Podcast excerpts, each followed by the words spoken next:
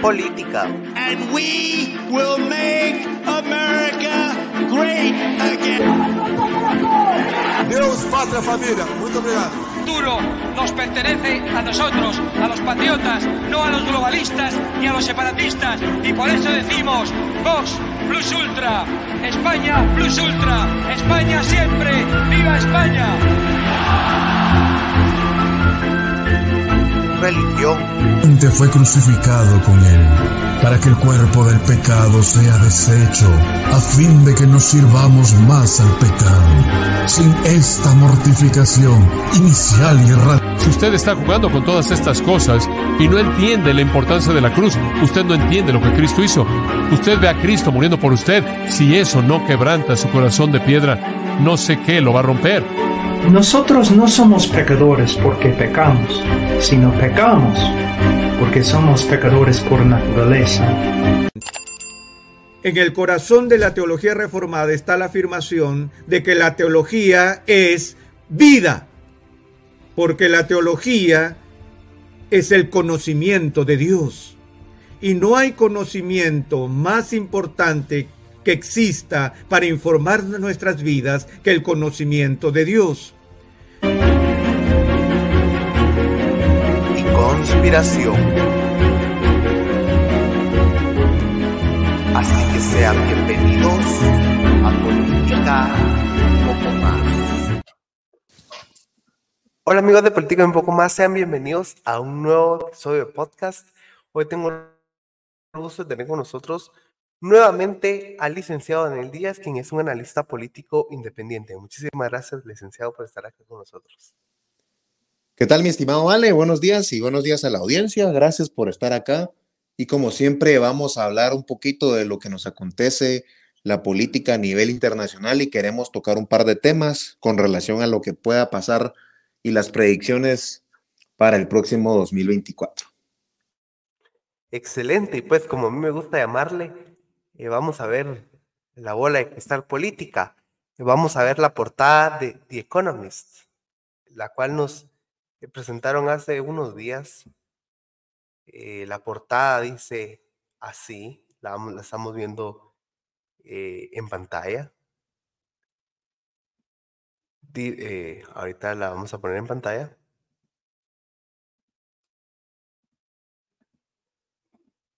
La portada dice así, The World Ahead 2024. Y, y podemos verla, ahí salen algunos personajes, eh, Donald Trump, Netanyahu, Zelensky, Biden, el presidente de China. También podemos ver ahí una máquina conectada que por el ojo que veo también podría ser una interpretación del gran hermano, ya que vemos cómo está conectado a cuatro cerebros uno, eh, dos rojos y dos azules, carros eléctricos y demás cosas. Así que vamos a hablar un poco eh, acerca de eso y qué nos depara para el 2024 o qué nos tienen preparados los de el Deep State para este 2024, ¿verdad? Así que adelante, licenciado. Bueno, pues la verdad es que la portada realmente ha sido una de las más eh, simplonas, por así decirlo, de los últimos años de The Economist. Me ha tocado interpretar otras portadas un poco más difíciles. Esta no tiene nada nuevo, no creo que, no creo que sea de extrañarse lo que, lo que dice por acá, porque si nos damos cuenta son, son simbologías bastante simples. Por ejemplo, tenemos a Zelensky, tenemos a Vladimir Putin del lado izquierdo y derecho, tenemos los iconos de los misiles, tenemos el icono de el ave señalando la paz, tenemos a Trump, así como que con una incógnita de ver como que qué es lo que va a pasar con él. Podría ser una antelación a que Trump definitivamente pueda ganar las elecciones, pero eh, también podría ser una especie de, bueno, ¿y qué va a pasar con él? ¿Dónde está? Alguna especie de misterio, como quien dice, desaparece o, o no se sabe lo que puede hacer en su próximo mandato. Esas son las interpretaciones que tenemos. Por aparte tenemos el eclipse que tenemos aquí enfrente, si se dan cuenta, es una especie de eclipse que va a acontecer el otro año, entonces podría tener alguna simbología también. Pero lo que más me llama la atención en esta portada, por así decirlo, es este lo de la conexión con los cerebros y la inteligencia artificial. desde el 2022 el ChatGPT y todas las demás plataformas han estado despegando y la gente pues ha estado fascinada con este tipo de tecnología en relación a que la inteligencia artificial viene a, dominar ciertos mercados laborales. Pero estaba yo escuchando un, análisis eh, de qué es lo que puede significar la inteligencia artificial, pero no hay que irse todavía eh, con la finta de lo que significa. ¿A qué me refiero con esto? La inteligencia artificial como tal, así como un cerebro electrónico que piense por sí mismo, eso todavía no existe. Eso no existe todavía. ¿Qué significa la inteligencia artificial y por qué le llamamos de esta forma? Lo que sucede es de que desde las plataformas de Internet lo que han hecho, como por ejemplo el ChatGPT, lo que ha simplificado es la búsqueda de las cosas y de las investigaciones que uno quiere. La recopilación de datos, por ejemplo, se ha hecho más fácil en, los últimos tiempos. Entonces, a eso le estamos llamando inteligencia artificial. El simple hecho de conectar más rápido lo que uno está buscando. Ese es a simple vista lo que la inteligencia artificial ha hecho en, estos, eh, en este último año, por decirlo así. Entonces, ¿cuál es el objetivo de esta portada con ese, con ese simbolismo? Lo que pasa es de que quieren hacerle creer a la gente de que vamos a, a estar dominados todavía con, el, con la inteligencia artificial, de que se van a desplomar los empleos y probablemente pase, pero no lo veo todavía tan cercano. Y definitivamente la gente eh, va a estar de acuerdo con que esto suceda. Hay que tener mucho cuidado porque definitivamente la gente cree que el mundo se está simplificando, que vamos entrando en, en, en temas así como el querer dejarle todo a la tecnología para no poder, eh, para no tener que abarcar tanta responsabilidad a la hora de estar trabajando. Y por un lado, pues ha sido muy cómodo en los últimos años usar de la tecnología para simplificarnos la vida. Sin embargo, hay que tener cuidado de hasta cuánto vamos a dejar que eso suceda, porque cuando se metan con la información personal, cuando se metan en la toma de decisiones de la gente, pues entonces sí va a haber que tener cuidado. Ahí sí vamos a tener que sonar las alarmas. Em, otra cuestión que nos llama la atención de la portada, por ejemplo, es ver a Xi Jinping del lado derecho, también en rojo, curiosamente, igual que Zelensky, pero también hay un personaje que sale del lado izquierdo, no sabemos quién es, en este caso tiene una, una portada azul.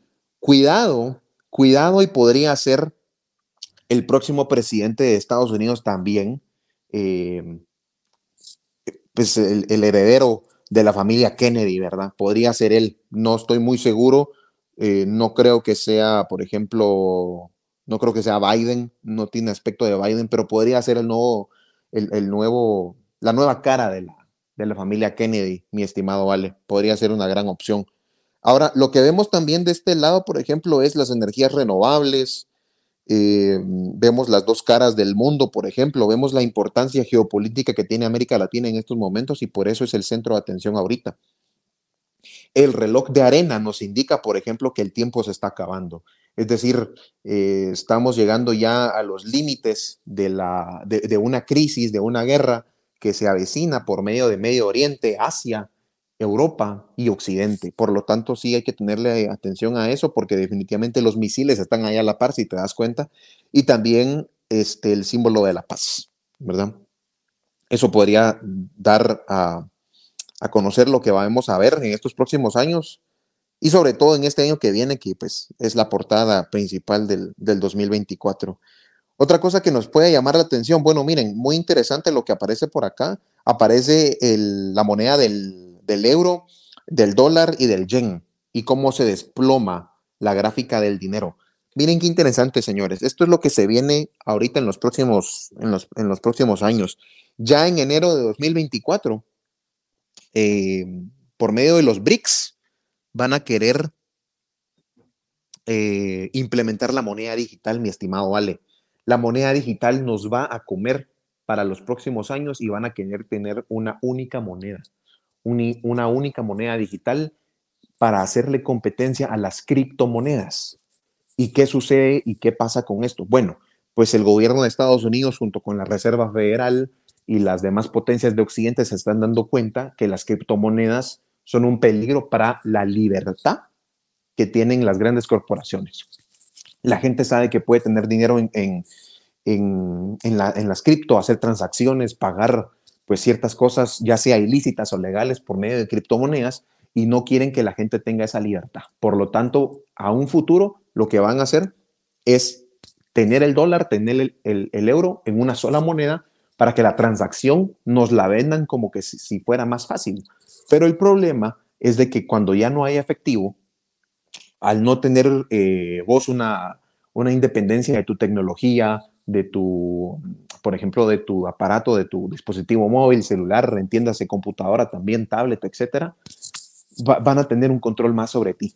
Y lo que sucede con eso y el problema con eso es de que siempre nos han vendido la farsa a lo largo de los años que lo hacen por seguridad, por seguridad nacional, porque es más confiable, etcétera. Pero estamos cayendo en la trampa. Siempre caemos en la trampa como sociedad en la que nos van a vender la idea de que es más barato, pero realmente estamos cediendo libertad.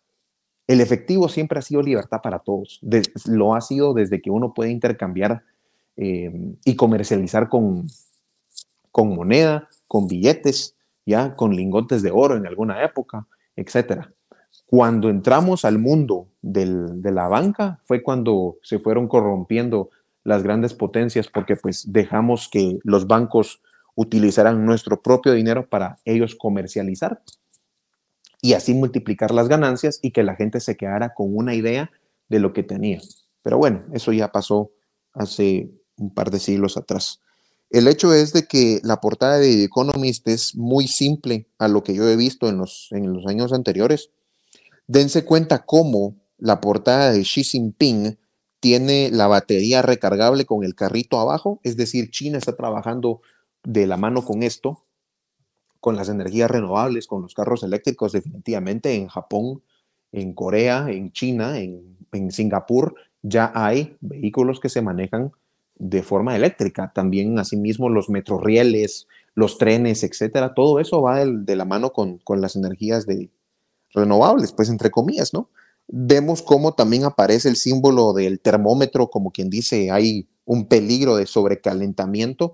Yo no sé si esto hablarán de ellos del calentamiento global, porque China definitivamente no tiene una responsabilidad ecológica para con sus habitantes, pero definitivamente puede ser una señal de que, de que esto sea un peligro, precisamente el tratar con vehículos con energía renovable. A lo mejor están indicando que es un peligro, pero no nos damos cuenta. Solo ellos sí se dan cuenta, nosotros no. Otra cuestión muy interesante es el símbolo de en medio. El símbolo de en medio me ha tardado horas en descifrar qué, qué significa, pero si se dan cuenta, eh, es una especie de caja en la que en la que pareciera ser, mi estimado Vale, una caja como aquí en Guatemala eh, se hace en las votaciones, fíjate. Y entonces vos ves el... Sí, correcto. Y vos ves, por ejemplo, la, el reloj de arena acabándose y abajo justamente ves una especie de papel introduciéndose en la urna y el resto de votos o de papeles que están en esta cajita como para, como para decir, miren, el tiempo se está acabando, las votaciones están llegando a su fin, la gente decidió y bueno, se acabó el tiempo, ¿verdad? Ya es muy tarde. Yo creo que la interpretación de esto es que ya no van a haber elecciones eh, políticas como las conocemos en los próximos años. Para dentro de 15, 20 años, creo que ya no van a haber elecciones, eh, estimada audiencia. Yo creo que estamos acercándonos ya paso a paso, pero ahorita sí con, con, prisa al, al mundo de la tecnología y al gobierno único y mundial lo que va a suceder es de que, es de que las fronteras, como las conocemos hoy en día, se van a empezar a romper. El otro día hablábamos con un colega de que en Centroamérica siempre se quiso hacer lo que se hace en Europa, que es lo que he estudiado por años y lo que estudié en lo que me especialicé en la universidad con relación a cómo se ha manejado la comunidad europea. Y al final de cuentas, eh, pues el fracaso que eso involucró en estos dorados tiempos. Pero bueno, los europeos y Occidente y el mundo entero eh, han corregido sus errores, saben ya cuál es el, problema y los peligros, saben cuáles son las desventajas de lo que significó la Unión Europea, pero ahora lo están masificando. Tenían que primero esperar a que el mundo tuviera acceso a la tecnología para poder unificar todas estas eh, tendencias sociales, eh, electrónicas, poder comercializar de, de, norte a sur, ¿ya? Entre Occidente y, y, medio, medio, Oriente, por ejemplo. Eh, uf, o sea, el, ellos eran hábiles, o sea, son hábiles. La élite mundial supo aprovechar, por ejemplo, la catástrofe en la que vivía Europa y en la catástrofe que siempre han vivido. Europa no es la odisea que todos creemos en América Latina, es un continente que tiene años de no innovar en tecnología, no innovar en economía, por políticas socialistas y por gente progresista que cree que hay eh, cosas más interesantes como el hablar de, que los niños se amputen pues, sus miembros, sus, sus genitales, y creen que eso es otorgarle derechos a las personas y han descuidado por el otro, por el otro lado la forma de hacer riqueza en sus países, el modernizarse en pocas palabras. Por lo tanto, en ese contexto, yo sí creo que, volviendo al punto de las elecciones, vamos a tener, digamos, elecciones, una elección mundial al final de cuentas, imagínense eso. Yo lo que yo, lo que yo pronostico es que eventualmente van a haber líderes mundiales por los que vamos a tener que votar y simplemente los presidentes van a ser una especie de diputados, va, va, a cambiar el rol completamente de esto. Es decir, cada país va a tener un representante, como lo es hoy en día la ONU, pero eh, definitivamente se van a volar las facultades políticas que tienen otras dependencias para que sea solamente un mandatario el que diga las órdenes, obviamente que vengan desde arriba desde un gobierno mundial. Eso es lo que va a pasar en, en, los próximos años. Por eso me temo que el relojito, eso es lo que nos indica. Así pareciese, la verdad. Eh, también lo que yo veo es que, eh, no sé si vos también lo viste, en la parte donde podemos ver a este señor de azul, vemos energía renovable, vemos un huracán y vemos una batería también, o bueno, uh -huh. un símbolo de energía. Sí, sí, es correcto. No es, lo si que veníamos ya, planteando. Los demócratas no sé si están detrás de esto. Ajá. A lo que también me hace sonido esto, no sé si te acordás que hace como dos años salió de que China pudo hacer que nevara artificialmente. Sí, sí, me recuerdo que han querido eh, innovar y han querido implementar esas técnicas a la hora de, de, de, experimentar con las cosas climáticas. Sí, sí, sí, lo recuerdo perfectamente. No me parecería raro que en algún momento ellos quisieran provocar algunos fenómenos, entre comillas, naturales. Para bueno, ya tenemos, más, ya tenemos indicios ya tenemos indicios de eso, la verdad. Yo recuerdo que hace años la gente tenía las dudas de cómo es posible que hayan ciertas cosas o ciertos fenómenos naturales que no se expliquen, pero que realmente eh, hay una teoría que, es, que señala que el aparato HARP, no sé si te suena el nombre, eh, sí, un poco. Ha, desestabilizado a la naturaleza y ha provocado los desastres naturales de, de los últimos años, ¿ya? Por ejemplo, ciertos terremotos, ciertos temblores, así como quien dice eh, que no debieron pasar o, que fueron más fuertes de lo usual, por, por, ejemplo, en la escala de Richter. Entonces, ese tipo de cuestiones ya se han ido implementando, ya las hemos visto. Han sido indicios de querer, de querer cambiar el clima. ¿Qué sucede con esto y con China? Lo que pasa es de que eventualmente, si se llega a estallar una guerra, va a ser fundamental quienes tengan la potestad y la posibilidad de enfrentarse en batalla. Obviamente sabemos que las armas nucleares no son una vía. Las armas nucleares no son una vía porque despedazarían completamente todo lo que conocemos como el comercio mundial y eso tampoco le conviene a la, a la élite mundial. O sea, no conviene eh, hacer estallar un país como sucedió en la bomba de Hiroshima y Nagasaki, por ejemplo. No conviene hoy en día. Lo que sí va a, suceder eventualmente y que ya está pasando, pero lo vamos a ver más adelante, es el hecho de, eh, los ataques cibernéticos, que siempre han existido, desde que existe Internet, desde los noventas ya existían ataques cibernéticos, pero ahora se va, lo vamos a ver más a fondo en este tipo de cuestiones que son delicadas. Por ejemplo, el control sobre los automóviles, el control de la banca en línea, todo ese tipo de cosas va a ser muy interesante ver cómo se cómo evoluciona. Por eso mi pena con el tema de la inteligencia artificial, de las energías renovables, de los carros eléctricos, etcétera. Lo que sucede aquí, por ejemplo, en Guatemala, que yo lo planteaba hace dos años, lo exponía el presidente Alejandro Yamatei, es que resulta que ahora, cuando vengan carros eléctricos a Guatemala en los próximos años, resulta que ya no vas a tener que pagar impuestos, ya no vas a tener que pagar impuestos si quieres un carro eléctrico. Entonces va a ser un incentivo debajo de la mesa, por así decirlo, para que uno compre. Pero lo que estás haciendo es una corrupción y una magnitud y un privilegio hacia los, hacia los demás y vas a chocar ahí las clases sociales más de lo que ya estamos en el hecho de que, de que se van a romper muchos paradigmas que conocemos hoy en día. Ese es el problema de todo esto. Claro. Otra cosa que eh, quería comentar siempre de The Economist eh, fue la portada que sacaron el día de ayer. No sé si la viste. No, mostrámela. Siempre hablando de lo que se espera para el 2024 y hablan de que el mayor problema, eh, acá lo tenemos en, en, la página oficial de The Economist, es el mayor, el, la mayor, el mayor problema para el 2024 del mundo, es Donald Trump. Sí, no, es increíble. Si él ganara las elecciones. Sí, lo hacen ver como el, como el monstruo, como la persona que va a desbordar Occidente. Y lo que estamos viendo es que Joe Biden, de la mano de Joe Biden, y ya lo decía Javier Milei, desde el 2020 lo venimos repitiendo todos los libertarios y todos los que estamos pues con, la, con, con los pies en la tierra, era de que iba a ser un peligro si Trump perdía las elecciones. Y definitivamente así fue. Entonces, no, Trump no es un problema para el mundo entero. Trump es un problema para ellos. Pero hay algo que me da mucha, mucha risa y se los voy a compartir en este canal ahorita para que lo entiendan.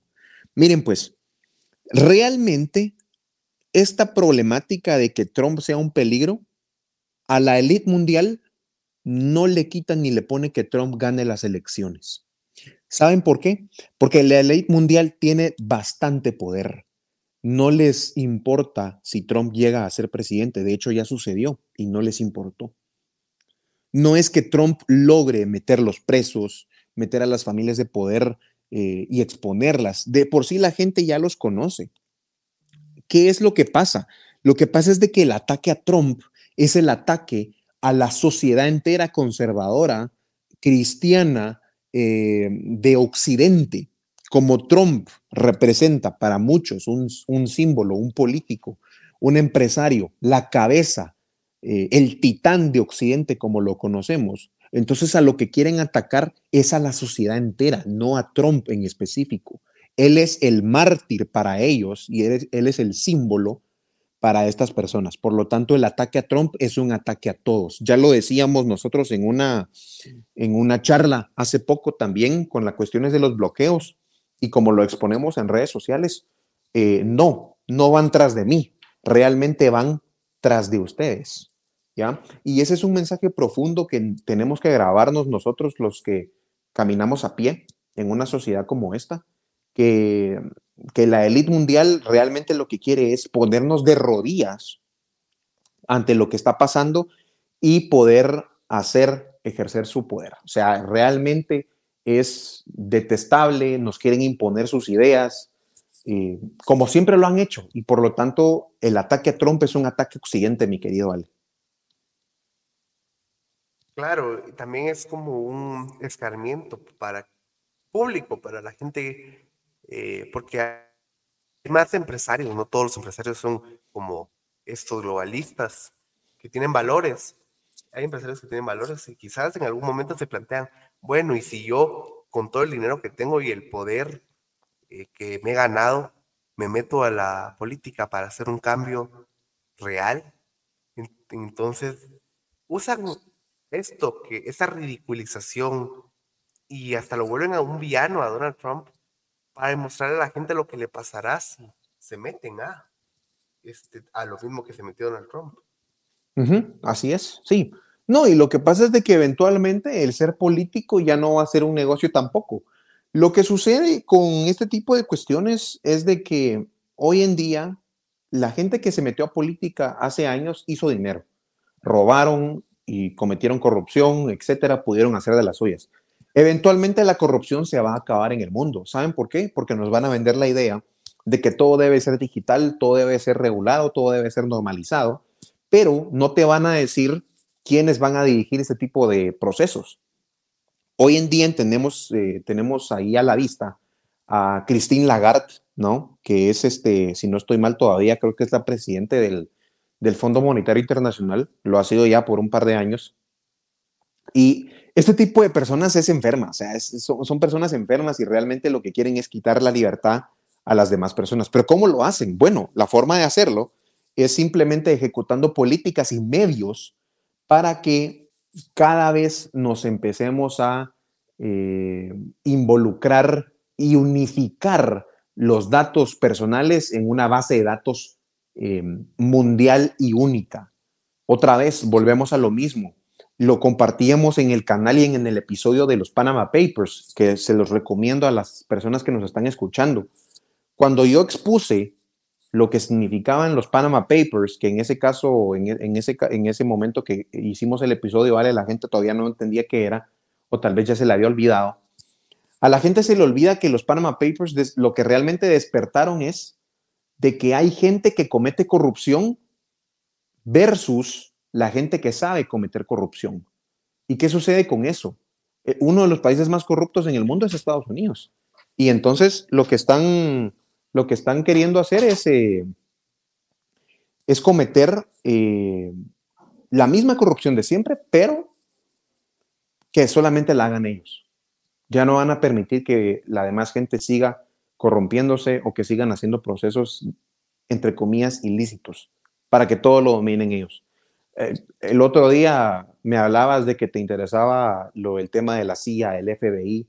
Yo te recuerdo que la CIA, el FBI, Em, la DEA y todas estas organizaciones son tentáculos simplemente del Deep State en el que han favorecido desde los años 70 con, la, con el combate a las drogas y al narcotráfico a los propios criminales, al final de cuentas. Lo único que hacen es hablar con un narcotraficante y decirle, bueno, mira, te protegemos, pero tenés que darnos a alguien y te dejamos entrar la droga al país. Y lo que sucede con eso es de que eventualmente ese proceso se va a acabar. Ya no les va a interesar, ya no les van a importar los capos que tienen ellos a su disposición, sino que simplemente van a ser solamente una sola corrupción. La élite mundial va a poder seguir corrompiendo al mundo sin que nos demos cuenta y no van a permitir que nadie más lo haga. Eso es lo que está pasando con la unificación de datos y la base de datos a nivel mundial.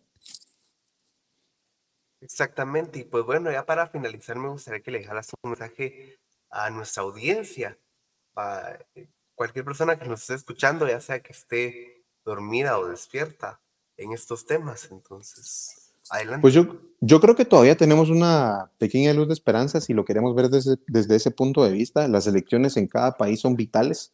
No podemos, no podemos estar esperanzados a que el progresismo vaya a cambiar de forma correcta y decente al país. Tenemos que seguir apostando por gente que lucha por la libertad y definitivamente tenemos que estar pendientes de lo que sucede en el mundo. Y otra vez, repito, si las personas tienen clara su postura, pues que la sigan teniendo, porque de lo contrario van a permitir que esta gente domine a las empresas, domine a las instituciones y cada vez más vamos a agachar la cabeza contra estas personas. Las nuevas políticas que están implementando, tanto en empresas privadas como en lo público, son, el, son solo el comienzo de cómo quieren amaestrar a la demás persona, a, la, a, la demás, a las demás personas, perdón, que piensen diferente. Totalmente de acuerdo y pues muchísimas gracias por haber estado con nosotros. Nos vemos en un nuevo episodio de podcast. Recuerden, hoy estuvo conmigo el licenciado Daniel Díaz. Yo soy Alejandro Corado y esto fue Política y un poco más. Hasta la próxima.